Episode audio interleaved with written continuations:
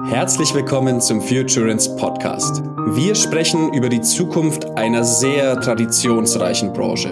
Wir sind nämlich der Überzeugung, dass es an der Zeit ist für echte Veränderungen in der Versicherungs- und Finanzwirtschaft. Und wer die Zukunft mitgestalten will, der muss hier zuhören. Hallo und herzlich willkommen beim Futurance Podcast. Mein Name ist Maximilian Schroll und ich freue mich, dass ihr heute wieder eingeschaltet habt. Und es war eine sehr, sehr gute Entscheidung, denn die heutige Folge hat's in sich. Wir sprechen mit einem Gast, der zwar noch jung ist, aber schon sehr viele verschiedene Funktionen in unserer Branche durchlaufen hat. Er kommt eigentlich aus dem Vertrieb, kam ganz stark dann über dieses Thema Innovation und ist mittlerweile in echter Führungsverantwortung. Was genau er jetzt eigentlich macht, wie sein Weg war, das hört ihr alles in der Folge. Und noch viel, viel mehr, denn wir sprechen über wirklich interessante Themen wie das Thema Prävention oder was ist denn eigentlich die gesellschaftliche Rolle und Aufgabe der Versicherungswirtschaft und auch der Vermittler. Also bleibt dran und viel Spaß. Herzlich willkommen zum Futurance Podcast. Heute wieder mit einem neuen Gast. Wer bist du? Ja, hallo von meiner Seite. Mein Name ist Johannes, Johannes Frosch. Ich äh, bin 34 Jahre alt, ähm, arbeite bei der Bayerischen. Ähm, die Bayerische ist ein kleiner, aber feiner mittelständischer Konzern in München ähm, mit einem umfassenden Versicherungsangebot und freue mich, äh, dass ich heute hier sein darf. Schön, dass du hier bist, Johannes. Was machst du denn genau bei der Bayerischen? Also ich bin aktuell ähm, tatsächlich zuständig für das Geschäftsfeld Prime Home.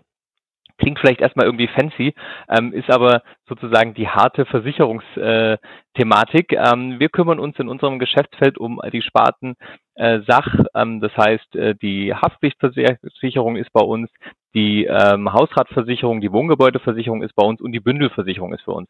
Ähm, wir kümmern uns letztendlich bei uns übergreifend kann man eigentlich sagen, um alles rund um das Produktlebenszyklus ähm, für die Produkte, die wir betreuen.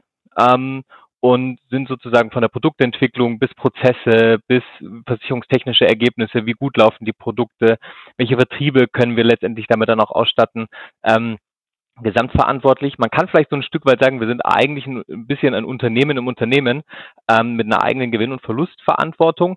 Ähm, und das ist die Aufgabe, die ich seit dem ersten ersten bei uns innehabe. Vorher war ich äh, bei uns im Innovation Lab, das ich auf und ausgebaut habe. Ähm, vielleicht ja auch spannend für euch, können wir gerne nachher noch ein bisschen was dazu erzählen und, und mal drüber quatschen. Und da davor ähm, war ich Vorstandsassistent bei der Bayerischen und was davor war, naja, ich weiß nicht, ob das jetzt so spannend ist. Ich war mal ein paar Jahre im Versicherungsvertrieb tätig ähm, und durfte ja dann auch an der dualen Hochschule durfte ich ja lernen. Jetzt haben wir da schon ganz viel Infos über dich bekommen und über deine berufliche Tätigkeit. Unsere Zuhörenden interessiert natürlich auch immer, wer ist jetzt die Person, die da gerade spricht? Johannes, was machst du, wenn du gerade nicht bei der Bayerischen aktiv bist? Ja, das ist natürlich, mein ganzes Herz ist die bayerische. Mein Quatsch, also natürlich gibt es ein Privatleben. Also ja, ich äh, wohne in München, ich bin wie gesagt verheiratet.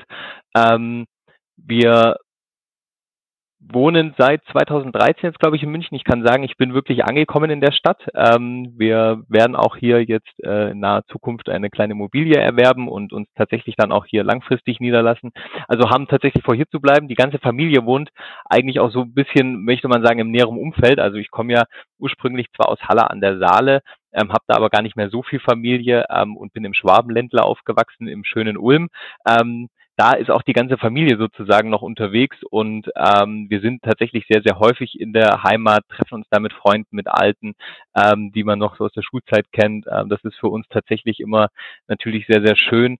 Ähm, ja, und ansonsten äh, kann man sagen, was, was ist das, was außenrum um die Bayerische liegt, natürlich ich sage jetzt mal so, wie vielleicht viele sagen würden, also natürlich Sport interessiert mich wahnsinnig, äh, viel laufen äh, und, und mich fit halten ähm, und äh, alles, was dann eben so, wie gesagt, mit Freunden, Familien und Bekannten zusammenhängt. Sehr schön. Jetzt hast du uns, einen, uns schon einen kleinen Teaser gegeben, was du denn eigentlich alles schon so gemacht hast in der Branche. Jetzt haben wir schon gehört, du hast auch in der DHBW studiert. Wie war denn dein Weg überhaupt in die Versicherungsbranche? Wie bist du reingekommen? Ähm, wahrscheinlich auch wieder wie bei vielen, irgendwie man ist halt reingerutscht und ist ja nicht mehr rausgekommen. Ähm, anscheinend ist das ja so ein bisschen Usus. Tatsächlich war es bei mir so, ähm, über meine alten Verknüpfungen ähm, zum, zum Professor Ott, ähm, der ja vor dem äh, vom Jürgen den, den Studiengang geleitet hat. Also er hat ihn ja damals tatsächlich mit aufgebaut als einer der ersten ähm, und äh, den versicherungsvertrieblichen Part sozusagen ähm, mit ins Leben gerufen hat. Und Jürgen, ähm, wir kennen ja beide den, den Hans schon sehr, sehr lange ähm, und Hans hat, oder beziehungsweise ich habe Hans damals gefragt, ähm, was er denn für einen Studiengang eigentlich begleitet und was so die Themen sind, die er hat. Und dann hat er mir dann erzählt, naja, dass er Versicherungsvertrieb macht und dass das ein wahnsinnig spannendes Berufsfeld ist und dass das wirklich super ist für junge Leute und dass man die Versicherung darüber dann auch tatsächlich und diesen angekratzten Beruf des Versicherungsvertreters und Vermittlers auf ein neues Level heben möchte und unterstützen möchte, dass die die Wertschätzung auch bekommen, die sie verdient haben. Und er hat das mit voller Enthusiasmus versucht mir zu verkaufen und dann habe ich gesagt, nee, das mache ich auf gar keinen Fall. Also auf, also das kommt überhaupt nicht in Frage, dass ich Versicherungsvertrieb studiere. Und ich habe dann so zwei, drei Nächte drüber geschlafen und dachte mir dann ja eigentlich, warum nicht? Also irgendwie war so die Zeit, ich habe 2009 studiert, war nicht so schlecht. Ähm, das war, wir waren ein sehr, sehr kleiner Studiengang, 13 Leute nur ich, oder sogar vielleicht auch sogar nur elf, ich weiß es gar nicht. Ich glaube, wir waren der kleinste Studiengang, den es wahrscheinlich jemals gab im Versicherungsumfeld äh, für, für den Studiengang. Und Hintergrund war natürlich damals so ein bisschen auch dieses Thema Wirtschaftskrise, was ja dann damals war. Viele, die haben erstmal ein bisschen Pause gemacht, haben gesagt, naja, wir stellen nicht ein, wir gucken mal. Ähm, oder wirklich nur dann, wenn wir Leute finden, mit denen wir wirklich oder wo wir wirklich glauben, dass wir was erreichen können. Und deswegen waren wir ein sehr, sehr kleiner und feiner Studiengang, ähm, was wahnsinnig viel Spaß gemacht hat dann. Ähm, da kann man sicherlich, könnte, könnte ich viele Anekdoten auch erzählen. Ja, und so bin ich da tatsächlich reingerutscht. Also wie gesagt, Hans kenne ich seit vielen Jahren. Ähm, wir haben zusammen, machen wir Kampfsport oder haben das jahrelang zusammen gemacht, äh, Taekwondo. Er war damals bei uns in der Abteilung drin ähm, und dann habe ich ihn gefragt und dann hat er gesagt, was macht er? Und dann habe ich gesagt, naja gut, wenn mir nichts anderes einfällt, mit zweimal drüber schlafen, dann, dann halt doch den Bereich und habe es tatsächlich auch nicht bereut. Das war natürlich eine sehr, sehr gute Empfehlung vom Hans Ott. Von daher, falls er zuhören sollte, schöne Grüße an den Hans, ähm, dich für den Versicherungsvertrieb oder für die Versicherungswirtschaft damals zu begleiten. Und ich weiß es auch noch, wir haben uns dann kennengelernt bei dir kurz vor Abschluss des äh, Studiums in der mündlichen Prüfung, glaube ich, zum ersten Mal 2012, als ich ab angefangen habe, dann an der DRBW Heidenheim und waren seitdem, denke ich mal, immer permanent in Kontakt. Ja, also das muss man ja wirklich sagen, dass äh, das Alumni-Netzwerk, das du auf und ausgebaut hast, das ist natürlich schon sehr beeindruckend und ist auch immer wieder ganz cool zu sehen, auch so auf den sozialen Netzwerken, auf den Plattformen, dass man dann so alte Weggefährten immer mal wieder sieht. Ähm, tatsächlich ist es, es ist immer ein bisschen schade, weil man sich dann doch so selten immer wieder über den Weg läuft. Ähm, zwischendurch mal auf der DKM mit ehemaligen Studiekollegen sich mal gesehen hat. Ähm, aber das ist jetzt wirklich, finde ich, eine gute Entwicklung, die da die DHBW genommen hat und insbesondere der Studiengang immer mal wieder so diese Verknüpfung zurück und mal zu gucken, was machen denn eigentlich die anderen noch so und äh, das macht wirklich viel Spaß und ja, deswegen freue ich mich natürlich auch, dass ich hier bei dem Podcast mit dabei sein kann ähm, und, und so ein bisschen was davon auch erzählen kann, wie das früher sozusagen war, früher in der guten alten Zeit. wir waren ja, glaube ich, tatsächlich, ich glaube, wir waren der zweite Studiengang, ähm, also oder das, das, das zweite Studienjahr. Vor uns gab es, glaube ich, das war der erste dann oder, oder der zweite und wir waren der zweite oder dritte. Also wir waren wirklich sehr, sehr frisch ähm, unterwegs damals. Ja. Es ging ab 2006, 2007 los, von daher wart ihr recht, recht früh dran, gar keine Frage. Und noch ein sehr, sehr kleiner Kurs und mittlerweile hat sich ja schon sehr, sehr stark entwickelt. Jetzt haben wir von deiner Anfangszeit schon gehört, du bist über persönliche Kontakte in die Branche gekommen. Wie war es denn dann so? Du hast äh, bestimmt ja auch eine Erwartungshaltung gehabt, was dich erwartet, so was auf dich zukommt. Wie war es? Erzähl mal ein bisschen, wie war die Anfangszeit? Wie hast du auch in diese Rolle im Vertrieb reingefunden? Wie können wir es uns jetzt vorstellen?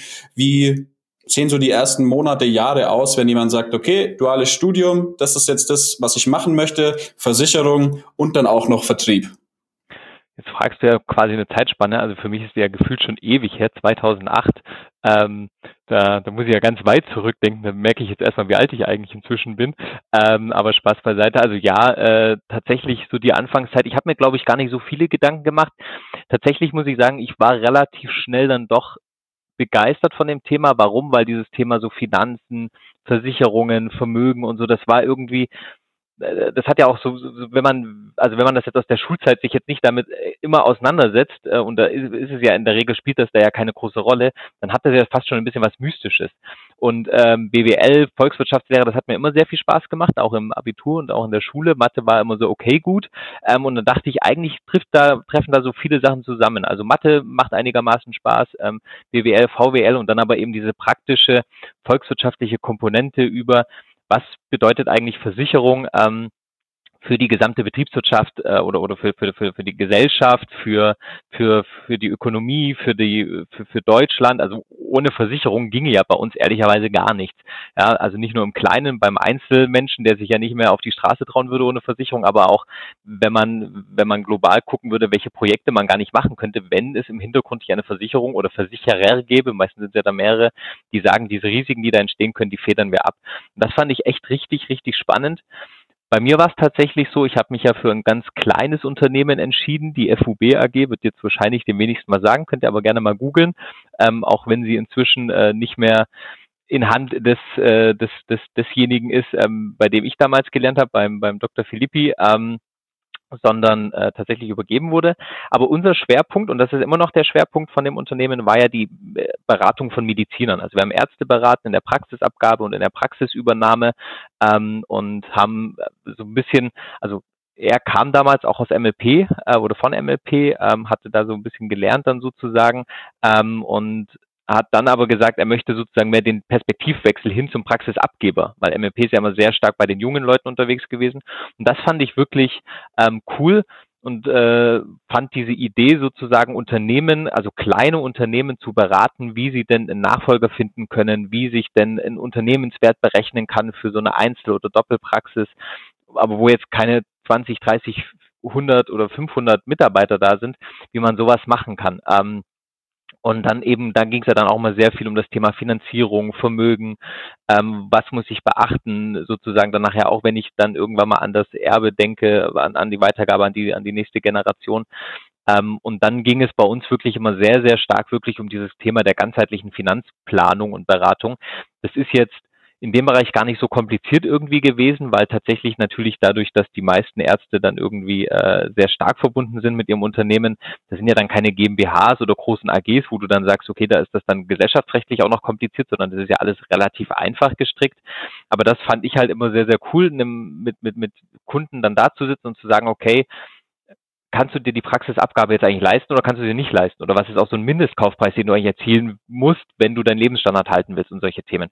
Und dann auf der anderen Seite natürlich bei den Praxisübernehmern da zu sitzen und dann zu sagen, naja, wie wollen wir das Ganze denn finanzieren? Welche Möglichkeiten gibt es? Was macht da Sinn? Was macht da vielleicht keinen Sinn?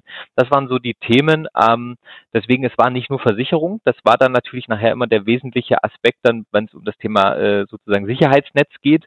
Was musst du eigentlich machen, um? Ähm, aber für uns war tatsächlich so dieses ganzheitliche und dieses übergeordnete immer das Spannendste. Ja, und äh, da muss ich auch sagen, da hat mir der Studiengang ehrlicherweise auch sehr, sehr viel gegeben, ähm, weil wenn ich mich da an viele Vorlesungen irgendwie erinnere, wo es tatsächlich immer darum ging, ähm, wie funktionieren verschiedene Finanzanlagen, wie funktionieren verschiedene Vermögensanlagen, wie kannst du sozusagen Vermögen und, und, und, und, und Finanzportfolios dann irgendwie auch äh, zusammenstellen wahrscheinlich wüsste ich zwei Drittel davon nicht mehr. Also ich würde heute auch, also wir haben auch damals keine geschlossenen Fonds vermittelt, aber ich würde mir heute auch nicht mehr zutrauen zu sagen, naja, ich erkläre euch jetzt mal im Detail, wie ein geschlossener Fonds funktioniert. Damals war ich da aber relativ fit drin ähm, und das, also es waren wirklich Themengebiete, die ich, die ich sehr, sehr spannend fand dann. Ja. Für geschlossene Fonds haben wir hier mit Jürgen ja auch einen absoluten Experten sitzen. Da soll es jetzt aber gar nicht drum gehen, sondern was mich jetzt interessieren würde, Vielleicht ich komme besser so, ne? Sonst wird ja noch verkauft im Podcast. genau. Was mich jetzt wirklich noch interessieren würde, ich kann mir gut vorstellen, auch das Umfeld, das du gerade geschildert hast, das Kundenklientel, mit dem man zu tun hat, man empfindet wahnsinnig große Wirksamkeit. Und man, man sieht vor allem immer, immer wieder neue Herausforderungen, die auch darüber hinausgehen, über dieses klassische Bild des, ja, ich verkaufe jetzt halt Versicherungen. Wie nimmst denn du diese Entwicklung wahr, diese Rolle des Vertriebs und des Vertrieblers? Wo siehst du Unterschiede zu der Zeit, wo du gestartet bist? Wo siehst du positive Entwicklungen und was sagst du, wo müssen wir vielleicht noch nachbessern? Ja, es gibt, glaube ich, wirklich viele Entwicklungen. Also ehrlicherweise muss man sagen, ich glaube, wenn man so ein Stück weit in die Trends reinguckt, wie hat sich das Bild des Versicherungsvermittlers verändert? Ehrlicherweise muss man sagen, wahrscheinlich ist gar nicht so viel passiert, leider. Ähm, ich glaube, das ist immer noch viel Grundlagenarbeit und auch damals hat man schon gesagt, wie würdest du einen Versicherungsvermittler bewerten? Da haben immer alle gesagt, oh, bloß nicht und ganz schrecklich. Und wie findest du deinen? Ja, der super. Ähm, so, das ist ja immer noch so dieses Bild, was so ein Stück weit irgendwie da ist und was, glaube ich, auch bekannt ist. Ähm, und was sich aber, glaube ich, schon geändert hat, auch durch jetzt kommt wieder dieses komische Wort Corona da natürlich, aber dieses ganze Thema Digitalisierung, digitale Beratung, ähm, dass du dich sozusagen vernetzt mit deinen Kunden über Social Media Plattformen, dass du da mehr in den Austausch gehst. Da gibt's ja wahnsinnig viele sehr, sehr gute Beispiele auch am Markt. Also auch wenn ich so an in Richtung Jungmakler Award denke und sowas, dass da immer wieder für Ideen und für Pitches gibt. Ich glaube, da ist halt wirklich wahnsinnig viel passiert. Ähm, und das ist wirklich auch sehr beeindruckend zu sehen, ähm, inwieweit sich da das Bild geändert hat. Also so von diesem steifen Anzugträger, was man vielleicht manchmal so ein Bild hat in dem Moment, äh, so nach dem Motto, und ich muss dann an die Tür klopfen und, und, und Türklinken putzen. Das war ja bei uns auch schon nicht mehr so. Also dieses Bild, das hat sich ja über Jahrzehnte irgendwie gefestigt und auch bei uns, als wir diese Ausbildung gemacht haben. Also ich kannte ehrlicherweise niemanden, der gesagt hat, ich muss jetzt äh, irgendwie an verschiedenen Häusern klingeln und versuchen, eine Versicherung zu verkaufen, ähm, weil das überhaupt nicht zeitgemäß ist und natürlich auch überhaupt nicht im Kundeninteresse steht. Ähm, und ähm, ich glaube auch seitdem, also seit 2008 jetzt so die letzten 10, 15 Jahre irgendwie hat sich das schon nochmal deutlich gewandelt und wie gesagt, was halt nochmal verstärkend hinzugekommen ist, ist diese digitale Komponente, dass du über verschiedene Tools eben beraten kannst ähm, und den Kunden da auch dann wirklich mit auf eine Reise nehmen kannst und ihm auch so ein Stück weit auch in die Eigenverantwortung natürlich reinbegibst, weil über Online-Abschlussmöglichkeiten, die du ihm ja auch dann zur Verfügung stellen kannst, im Kunde vieles inzwischen selber steuern kannst, Online-Kundenmanager, Online-Kundenkonten, mit denen er, also wo der Kunde dann wirklich auch viel machen kann und diese digitale Kompetenz, die strahlt ja auch auf den Vermittler aus. Also wenn ich digitale Tools zur Verfügung stelle, die vielleicht auch über das Versichern hinausgehen, also bei uns sind solche Themen, weiß ich nicht, wie zum Beispiel Immobilienbewertung, die wir online anbieten, das machen wir ja nicht selber, sondern in Kooperation mit anderen Plattformen. Aber wenn ich als Vermittler da sitzen kann und sagen kann, schau mal, wir haben das im Angebot, dann strahlt das ja auf mich aus. Und ich glaube, das ist dann auch so der Weg dahin, ähm, sozusagen noch mehr Kompetenz und damit dann eben auch noch mehr Vertrauen äh, da reinzubekommen. Ähm, und von dem her, glaube ich, ist das schon ein, ein guten Weg, den man da in den letzten Jahren auch gegangen ist. Und wie gesagt, gerade solche Ausbildungen, ähm, und das kann ich mich dran erinnern, das war auch Hans äh, immer, immer wichtig damals, dass er wirklich immer gesagt hat, es geht um Versicherungsvertrieb und Finanzberatung. So, weil Versicherungsstudiengänge gibt es viele. Also das ist ja nicht so, dass das eine neue Erfindung war, aber dieser explizite, es geht um Vertrieb und Beratung und wir wollen das stärken. Und warum hatten Versicherungs Berater oder Versicherungsvermittler oder Finanzberater ein schlechteres Standing in Anführungszeichen als ein Rechtsanwalt ähm, oder als ein, als ein Steuerberater. Da gibt es eigentlich objektiv erstmal gar keinen wirklichen Grund für, außer dass es halt gesellschaftlich anscheinend und, und politisch dann vielleicht so irgendwie gewachsen ist. Ähm, und das äh, muss ich sagen, das hat sich, glaube ich, schon ein bisschen gewandelt in den letzten Jahren. Da bin ich mein Eindruck. Ja, da bin ich selber ja auch ein gebranntes Kind von. Ich äh, habe äh, bei der Ergo gelernt, ich war vier Jahre bei der Ergo, auch während dem dualen Studium und war immer konfrontiert damit mit den Leuten. Du kennst es als Münchner, äh, bist sicher halt noch die Zeit mit den äh, ganz jungen Männern, die dann da im Anzug versuchen, am Hauptbahnhof die Leute zu bequatschen.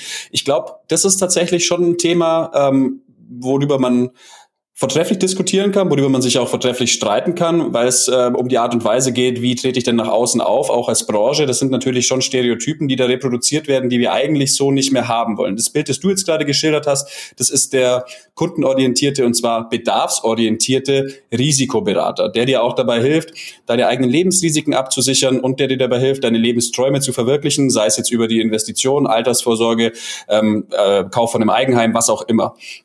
Und ähm, vielleicht das nur noch ergänzend. Ich habe das damals auch selber gemerkt. Also ich habe nie Freunde und Bekannte angesprochen, so nach dem Motto, ich muss jetzt deine Versicherungen aber übernehmen und das musst du jetzt bei mir machen, weil ich bin jetzt schließlich der einzig Wahre sondern ich habe mich da immer dezent zurückgehalten. Aber natürlich, wenn du mit Leuten sprichst und eine gewisse Kompetenz ausstrahlst, ähm, und das habe ich damals dann wohl anscheinend geschafft, kommen die automatisch zu dir. Und ich habe nachher sehr viele Freunde und ich meine, die waren alle so 18, 19, da denkst du, also, die haben andere Sachen im Kopf als Versicherungen. Aber wenn die das Thema dann hatten und gesagt haben, boah, BU und wie funktioniert denn das und Haftpflicht und was muss ich denn da machen, die sind dann immer gekommen, haben gesagt, können wir uns da mal eine halbe Stunde zusammensetzen. Und das haben die dann, glaube ich, auch wertgeschätzt. Und wir haben das dann auch immer getrennt, sozusagen beruflich und, und privat so ein Stück weit. Ähm, aber das ist halt, es, es kommt natürlich auch mal drauf an, wie das jeder Einzelne lebt. Und ich finde, das merkst du wirklich, das ist eine Veränderung. Ich, ich sehe oder ich kenne wenige Vermittler, auch wenn ich die bei uns so sehe, in, in unseren Mannschaften, wenn ich mich mit denen austausche, die so dieses, ja, dieses alte Bild irgendwie bedienen. Also mir fällt da ehrlicherweise niemand ein. Jetzt hast du ja bei uns studiert, äh, auch vertriebsnah, warst bei der FUB, ich glaube dann am Ende auch sogar Vorstandsassistent, also im Endeffekt da auch. Also sogar ein Jahr Vorstand. Ein Jahr Vorstand sogar, ja, okay. ähm, da im Endeffekt sehr vertriebsnah unterwegs, aber eine Kombination aus Vertrieb und Consulting, wie du jetzt sagtest. Aber dann ging's nach München in Richtung die Bayerische. Dann erzähl doch mal, wie da so deine Stationen waren. Ja, äh, tatsächlich. Also äh, stimmt. Also ähm, ich habe mich dann 2017 habe ich gedacht, ich muss irgendwie noch mal was anderes machen. Ähm, das lag jetzt nicht nur daran, weil ich gedacht habe, also das macht mir jetzt überhaupt gar keinen Spaß mehr hier in der Beratung, sondern ähm, irgendwie hatte ich immer das Gefühl, ich also ich habe quasi nebenher ja auch noch meinen Master gemacht und nachdem ich mit dem Master fertig war, war ich da eben noch anderthalb Jahre. Ähm, das mit dem Vorstand, das war dann sozusagen, also es es gab ja nicht so viele Positionen bei uns. Ähm, es ist jetzt auch nicht so, dass man jetzt sagen muss, äh, ich, äh, ich, ich war jetzt eine Multikonzern irgendwie Vorstand, sondern das war halt eine kleine äh, Aktiengesellschaft und ähm, wir waren halt die beiden Berater, Dr. Philippi und ich und deswegen hat er mich gefragt, ob ich dann sozusagen als sein Partner damit einsteigen möchte. Ähm, und nach einem Jahr habe ich aber festgestellt, dass unsere Ziele auch so ein bisschen auseinandergingen, ähm, was die Entwicklung der Firma einfach angeht. Und deswegen habe ich dann für mich einfach äh, beschlossen, ich will mich nochmal umschauen, ich will einfach nochmal gucken, was man sonst so machen kann und ähm, hatte dann wirklich das Glück, ähm, dass Martin Gräfer also mich als Vorstandsassistent eingestellt hat und anscheinend in mir so ein Stück weit mehr gesehen hat, hat als den reinen Vermittler, ähm, weil das war natürlich, das muss ich schon auch sagen, das war damals schon auch so ein bisschen ein Thema, so nach dem Motto, also du hast doch jetzt von 2008, 2009 mit Ausbildung bis 2017 nur da in dieser, in dieser Klitsche sozusagen gearbeitet und hast Versicherungsvertrieb und Finanzberatung, Unternehmensberatung gemacht. Ist ja alles schön und gut und du hast da bestimmt auch Know-how aufgebaut, aber was außer Vertrieb und, und Beratung kannst du denn? Ähm, und das war bei der Bayerischen, hat mich diese Frage nie äh, irgendwie ist mir da nie begegnet, sondern ich glaube, die haben da relativ früh sich gedacht, okay, ähm, irgendwie passt das, menschlich, persönlich und, und auch so vom Know-how. Und ähm, genau, dann war ich eben, wie gesagt, Vorstandsassistent für gute drei Jahre, ähm, ein bisschen kürzer. Und eines unserer wesentlichen Projekte, also wir hatten natürlich ganz viele Themen irgendwie, ist ja klar, in, in, in so einem Unternehmen, aber eines der wesentlichen Projekte war unser Projekt Die Bayerische Groß Amazon, wo wir noch mehr auch gesagt haben, wir wollen den Kunden in den Fokus stellen. Und das hat über verschiedene ähm, Stationen stattgefunden. Das kennt man wahrscheinlich noch so, wenn man so ein bisschen in die Theorie reinguckt. Also was ist das normative Management, was ist das strategische Management, was ist das operative Management. Und wir haben uns wirklich mal alle drei Schichten angeguckt und haben tatsächlich ähm, so das erste Mal auch eine Vision für die Bayerische entwickelt und wir haben ähm, das erste Mal ein Leitbild für die Bayerische, also es gab vorher schon ein Leitbild, aber ein Leitbild für die Bayerische entwickelt und das sehr breit zusammen mit den Kollegen aus, ähm, äh, aus, aus, aus äh, der Organisationsentwicklung und ähm, von Personal haben wir das in die Breite kommuniziert und haben wirklich versucht, die Einheit mitzunehmen. Und aus dem Ganzen, da hatten wir dann noch Geschäftsmodell-Workshops, wo wir gesagt haben, okay, wo, wo geht denn die Versicherung hin, was wollen wir denn in Zukunft machen, welche Ideen haben wir, da sind auch ganz verrückte und gesponnene Sachen rausgekommen, die wir auch ehrlicherweise nicht umgesetzt haben, ist ja meistens dann so, aber wo du mal auf andere Gedankengänge gekommen bist und wo du dich mal anders mit dem Kunden und mit Kundenservice und mit Kundenthemen auseinandergesetzt hast. Und als eines der Themen daraus ist das Innovation Lab entstanden. Ähm, das Innovation Lab bei uns habe ich dann aufgebaut mit, mit, mit drei, vier Kollegen zusammen. Wir sind dann auch als Team ein Stück weit gewachsen über die Zeit. Und wir haben uns im Innovation Lab ähm, tatsächlich mit drei Kernthemen äh, beschäftigt ähm, oder eigentlich waren es, also es waren zwei Schwerpunkte, aber darunter dann eben noch mehrere, mehrere Kernthemen. Das eine war sozusagen das alles, was, was Richtung Service-Endkunde geht, wo wir uns überlegt haben, wie kannst du eigentlich Versicherung noch mal ein bisschen anders denken und was kannst du vielleicht auch so an Service-Themen außenrum bauen, um die Versicherung für den Endkunden und vielleicht auch für den Vertrieb interessanter zu gestalten. Und das andere war, dass wir Online-Zugangswege gesucht haben zu, ähm, äh, zu, zu Partnern, äh, die unsere Versicherungen so ein Stück weit, früher hat man das vielleicht als Annex oder so äh, bezeichnet und heute würde man vielleicht Embedded Insurance dazu sagen, wo du sozusagen deine Versicherungen mit dranhängen kannst. Das waren so die zwei Kernpunkte, auf die wir uns ähm, gestützt haben. Und das dritte ist dann eben so ein bisschen Orga-Entwicklung, ähm, äh, digital, dann eben aber auch im, im, Bereich, im Bereich, wie kannst du ähm, Business Models denken, Canvas Models und solche Sachen. Also das so ein Stück weit in die Organisation reinzutragen und zu sagen, hey, versucht mal an solchen Themen zu denken ähm, und versucht mal so ein bisschen, also auch was man so unter Design Thinking kennt und sowas, das dann mit reinzunehmen. Das war aber jetzt nicht unser Kern Thema, sondern wir waren immer eine wahnsinnig projektgetriebene Truppe und genau, was wir so für Themen gemacht haben, wir haben Projekt umgesetzt zusammen, das haben wir jetzt auch in die Geschäftsfelder mit überführt, mit Grohe zum Beispiel zusammen. Ähm, also wir waren einer der ersten Versicherer, der sehr flächig äh, mit Grohe zusammen ein Wasserstoppsystem bei Kunden verbaut, um Wasserschädenprävention zu betreiben. Wir haben, ähm, wir haben zwei Apps in, ins Leben gerufen mit Partnern zusammen. Das eine ist die BiFit-App für unsere BU-Kunden, wo wir gesagt haben, hier, wir wollen unsere BU-Kunden dabei unterstützen, gesund zu bleiben. Und sie können sozusagen Gesundheitskurse absolvieren und bekommen dann auch Cashback, wenn sie oder, oder Cash-out, wenn sie ähm, diese Kurse machen. Und für Tier Produkt haben wir was gemacht. Ähm, also wir haben so viele solche, solche Themen irgendwie besetzt. Das Thema Immobilienbewertung haben wir mit eingeführt. Das waren so die Themen, die wir irgendwie gemacht haben. Genau. Und wie gesagt, auf der anderen Seite halt so dieses, dieses Online-Thema, wo wir gesagt haben, okay, wie kannst du denn dich vielleicht auch ein Stück weit unabhängig machen ähm, von SEA, SEO und, und, und Social-Werbung und, und kannst über Partner versuchen, Versicherungen zu verkaufen. Wobei das wirklich schwierig ist, weil das hohe Anforderungen an die IT hat, hohe Anforderungen an den, an den Partner. Du darfst halt deren Customer Journey nicht stören. Du darfst halt letztendlich nicht anfangen, sozusagen in deren Bereich reinzugehen und zu sagen, okay, ähm, du verkaufst nachher weniger von deinem eigentlichen Produkt. Also das ist wirklich herausfordernd. Wo das aber zum Beispiel wahnsinnig gut funktioniert und die Beispiele kennt ihr wahrscheinlich auch, ist halt so im Bereich Fahrradversicherung zum Beispiel oder im Bereich E-Scooter-Versicherung. Da haben wir wirklich dann nachher gute Stückzahlen auch gemacht. Genau. Ja, und zum Geschäftsfeld hatte ich ja schon erzählt. Jetzt äh, an der Stelle möchte ich mich gleich mal outen und zwar als Fan von dem, was ihr da macht, weil du hast mir oder hast gerade ein paar Themen angesprochen. Ich finde die so wahnsinnig wichtig für die Branche und ich muss ehrlich sagen, ich habe mich während meiner Ausbildungszeit und auch während des Studiums schon immer gefragt, warum findet es eigentlich so wenig praktische Anwendung? Dieses Thema Prävention, in was für Richtung, erstmal ganz grundsätzlich, warum ist es denn eigentlich wichtig, dass Versicherer ihren Versicherungsnehmern die Möglichkeit überhaupt geben, Präventionsleistungen zu, in Anspruch zu nehmen? Ja, also du hast es eigentlich ja gerade selber gesagt, also weil der Markt so ein Stück weit, glaube ich, einfach da inzwischen anders tickt, ähm, weil man sich, weil man sich halt überlegt, was kannst du neben Versichern auch machen, was, wie kommst du aus, vielleicht aus einem Red Ocean, vielleicht auch in so einem Blue Ocean rein, also das sind erstmal du die Sachen, die vielleicht nah beim Versicherer liegen und wo du dann sagst, hey, schau mal, da sind Ansätze, aber aus Kundensicht, also das Thema Wasserschaden zum Beispiel ist halt ein, ein riesen Pain und natürlich kann ein Kunde im Zweifel erstmal sagen, naja, wenn ich einen Wasserschaden habe, ich habe eine Wohngebäudeversicherung, die zahlt das dann schon, ist für mich jetzt erstmal stressfrei. Ähm, ist aber nicht so. Also ich hatte ja selber einen Wasserschaden in unserer Dreizimmerbutze mitten in der Corona-Zeit, im harten Lockdown, ähm, bei dem Homeoffice, äh, wir konnten den Flur nicht nutzen, wir konnten, hatten zum Glück zwei Bäder, wir konnten das kleine Bad nicht nutzen.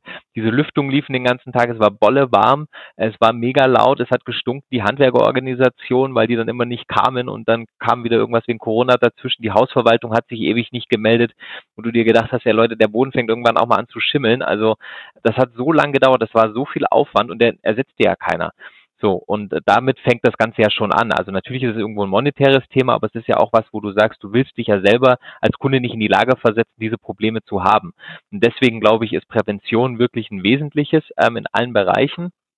Man muss immer so ein Stück weit schauen. Prävention ist natürlich, also es ist immer eine gewisse Komplexität da, weil als Versicherer, wir sind stark reglementiert, wir müssen immer gucken, was dürfen wir überhaupt machen? Ähm, wo kannst du äh, sozusagen dann auch ähm, ja was was was äh, was Bedingungen angeht Themen schon mal aufsetzen? Wir haben ja zum Beispiel auch als erster Versicherer glaube ich tatsächlich diese Kooperation mit Happy Brush gehabt, wo wir gesagt haben schließt eine Zahnzusatzversicherung ab, kriegt eine Zahnbürste dazu, ging ja auch alles in dem Bereich der Prävention. Ähm, ist aber auch viel Marketing natürlich mit dabei. Also muss man auch sagen, natürlich wollen wir das verkaufen. Also wir wollen ja damit auch letztendlich dann Umsätze und Erträge generieren.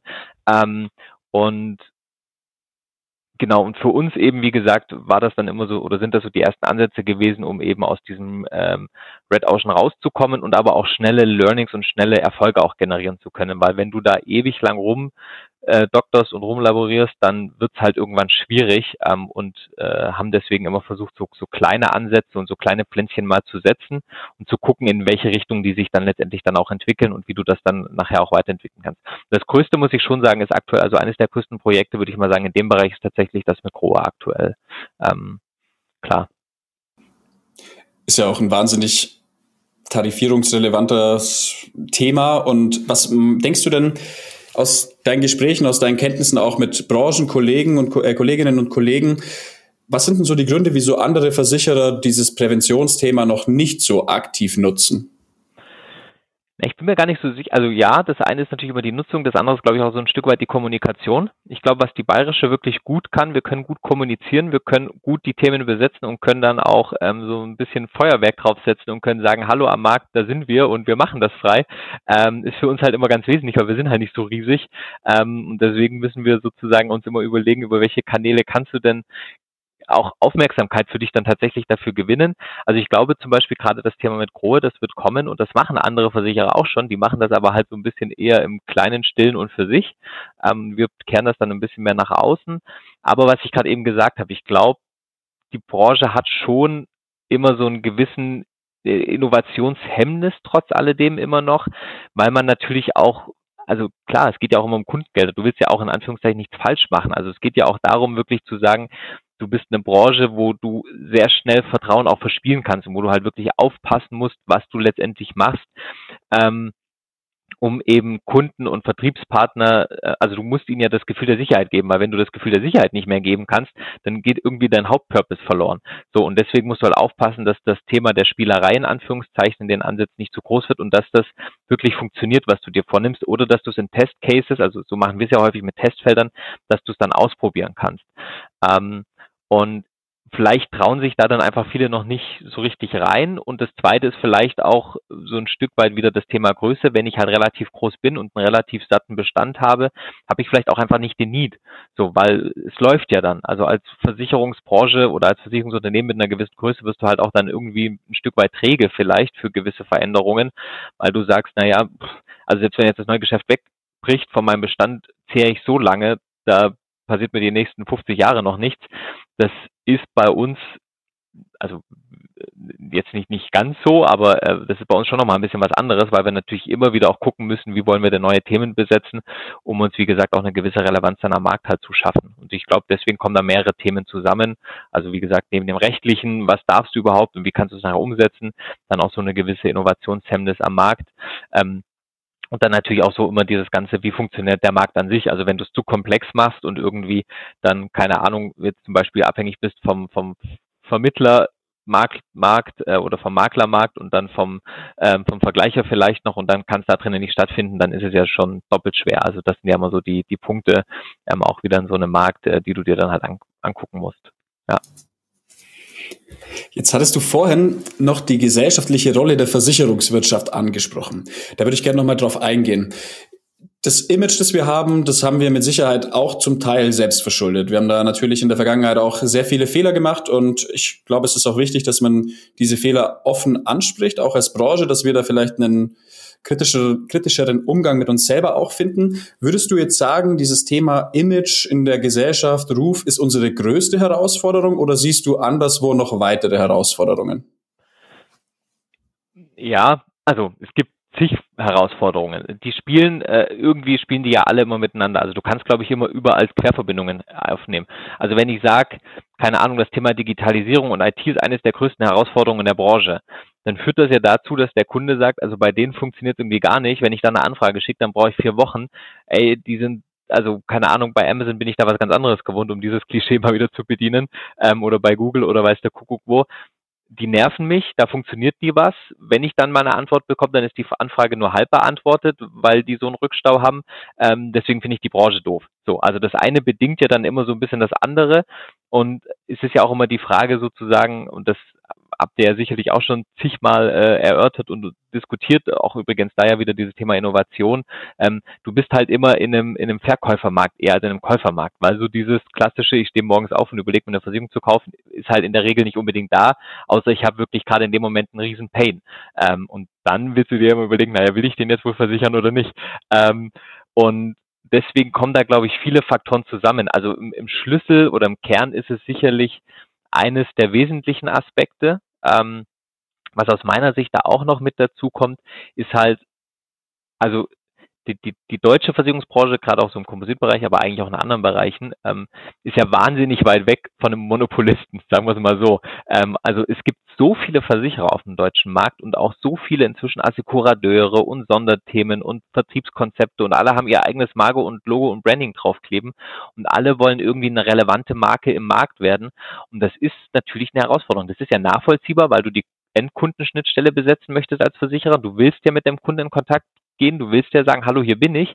Und ich bin übrigens mehr als nur der, der dir nachher sagt, dass du dein Geld nicht bekommst oder wenn ich gnädig bin, dass du es halt doch bekommst, sondern du willst ja eine Beziehung zu deinem Kunden aufbauen und ihm sagen, es ist eine gute Idee, dass du bei uns versichert bist, weil uns kannst du vertrauen. Ähm, und das ist aber entsprechend ein Stück weit natürlich erschwert dadurch, wenn ich sage, ich habe da einfach sehr, sehr viele Versicherer, die alle versuchen, ähm, ihre Marke und ihren Brand und ihre Thematik dann aufzubauen. Ähm, und das kommt wahrscheinlich auch noch mit dazu, dass du diese Branche an sich vom Kunden ja ein bisschen als vielleicht auch als komplex und als so groß und als so schwer durchsichtig dann auch wahrgenommen wird. Also ich habe mal irgendwo, ich weiß gar nicht mehr, mit wem ich darüber gesprochen habe, der hat mir von einer Studie erzählt, wo sie gefragt haben, welche Versicherer kennst du? Ja klar, und dann kam halt natürlich Allianz und so, das ist klar. Ähm, aber die meisten haben dann halt auch drei gesetzliche Krankenversicherer genannt, so AOK und ich weiß es nicht, die Techniker, weil sie die halt kennen. Ähm, aber die waren ja in dem Moment gar nicht gemeint, so als, als, als im Versicherungsmarkt. Aber das wird halt alles so in einen Haufen so ein bisschen rein ähm, geworfen. Und klar, und jetzt dann durch diese neuen Themen, durch die ganzen Inja-Techs ähm, und, und, und Fintechs kommen natürlich noch mehr Namen, noch mehr Player mit dazu, ähm, die dann auch schnell da sind, wo du auch gucken musst, wie funktionieren die dann? Ähm, können die nachher vielleicht auch verbrannte Erde irgendwie hinterlassen, wenn das Geschäftsmodell dann doch nicht so funktioniert? Ähm, und, und wie ist deren Wirkung dann sozusagen auf das Image? Also von dem her würde ich sagen, es ist eine Voraus oder, oder eine Herausforderung ist, ist aber eine neben, neben vielen, ähm, wie zum Beispiel eben dem Thema, wie kann ich langfristig Erträge erwirtschaften, wie kann ich mich digital so aufstellen, wie kann ich den Kunden Erwartungen entsprechen, ähm, das sind sicherlich so die drei, vier, fünf Hauptpunkte, würde ich schon sagen. Sehr, sehr spannende Einblicke. Vielen, vielen Dank dafür schon mal. Jetzt hätte ich noch an dich die Frage, angenommen, wir sind jetzt zehn Jahre in der Zukunft. Wie sieht die Versicherungsbranche aus? Was ist deine Traumvorstellung? Ja, was ist meine Traumvorstellung? Also erstmal wahrscheinlich wirklich, dass der, dass der Beruf des Versicherungsvermittlers sich deutlich nach oben gekämpft hat. Ähm, und tatsächlich der Wert der Beratung wahrgenommen wird, weil ich glaube nicht daran, dass die Beratung digital komplett abgelöst wird oder durch, durch Aggregatoren irgendwie dann komplett übernommen wird.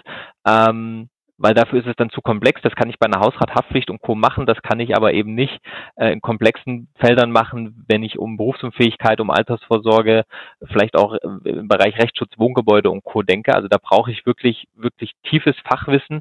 Da haben die Kunden auch viele Fragen dazu. Ähm, also ich glaube, dass das Bild sich stärken wird. Ich glaube aber, dass das Thema der digitalen Kompetenz nochmal deutlich zunehmen wird und zwar auf allen Seiten, ähm, dass du noch mehr über digitale Tools die Möglichkeit haben wirst, äh, die Beratung sozusagen ein Stück weit zu steuern und tatsächlich bedarfsgerechter zu sein. Also dass es nicht mehr vielleicht ähm, die, die, die Hauptauf also die Hauptaufgabe für den Vermittler wird sicherlich sein zu sagen, ich, ich stelle mit dem Kunden den richtigen Absicherungsbedarf fest und ich sage ihm, was seine Lücken sind und weise ihn auch gewisse Themen hin und bin sozusagen so ein Stück weit der, der, vielleicht auch der mentale Coach für gewisse Themen dann. Also das sind, glaube ich, so die Themen, und ich muss vielleicht gar nicht mehr so dieser wahnsinnige Fach das, das Fach-Know-how dann unbedingt haben in der, in der wahnsinnigen Tiefe, weil mir das sozusagen auch eine Maschine dann nachher anlernen kann oder, oder geben kann, ähm, mir das zurückspielen kann und ich das dem Kunden dann sozusagen kundenfreundlich dann auch vermitteln kann. Ähm, ich glaube, dass das da noch wahnsinnig zunehmen wird. Ja, und ich denke schon auch, dass dieses Thema der Präventionsangebote, dass das zunehmen wird. Wir haben in den letzten Jahren, finde ich, da viel Bewegung gehabt. Das findet auch viel in, in, in den Kämmerchen statt. Aber wenn ich überlege, auch wir hatten ganz am Anfang hatten wir mal ein Projekt mit Devolo zu Safe Home, wo wir gesagt haben, so das erste Mal mit Smart Home Komponenten so ein bisschen mit Kunden mal experimentiert. Wie kann das funktionieren? Wie kannst du da gewisse Prävention eben mit kleinem Geldbeutel sozusagen dann auch schon schaffen? Ähm, und das war 2016, 2017. So, jetzt sind wir nochmal fünf Jahre weiter und ich glaube, dass sich der Markt da wirklich dann auch relativ schnell entwickeln wird, weil das merkt man ja letztendlich dann tatsächlich schon immer, ähm, dass es da, äh, also dass wenn sozusagen so eine Welle mal in Bewegung ist, dann dauert die vielleicht ein bisschen, bis sie anläuft, aber wenn sie da mal läuft, dann hört sie auch nicht einfach auf, sondern dann geht's, glaube ich, wirklich relativ schnell und das denke ich schon auch, dass das ein wesentliches Thema sein wird. Und als letztes vielleicht noch, ähm, das ist so ein bisschen der Wunsch für die Bayerische oder für uns dann vielleicht auch. Wir wollen natürlich versuchen, ähm, uns auch ganzheitlich um den Kunden zu kümmern. Also das ist schon auch ein Anliegen, dass du als Versicherer nicht mehr nur sagen möchtest, na, wenn du bei uns ein Hausrat hast, dann sind wir happy und ähm, keine Ahnung, wenn man wenn wir x äh, Verträge dann haben nur mit Hausrat, dann ist es für uns auch okay, sondern dass wir auch Kunden ganzheitlich gewinnen wollen für unsere Konzepte, dass wir auch vielleicht in gewisse Bündel reingehen wollen, dass wir ihnen sagen wollen, ähm, wir sind dann auch übergreifend für dich da ähm, und du hast dann auch gewisse Lücken hast du dann einfach geschlossen.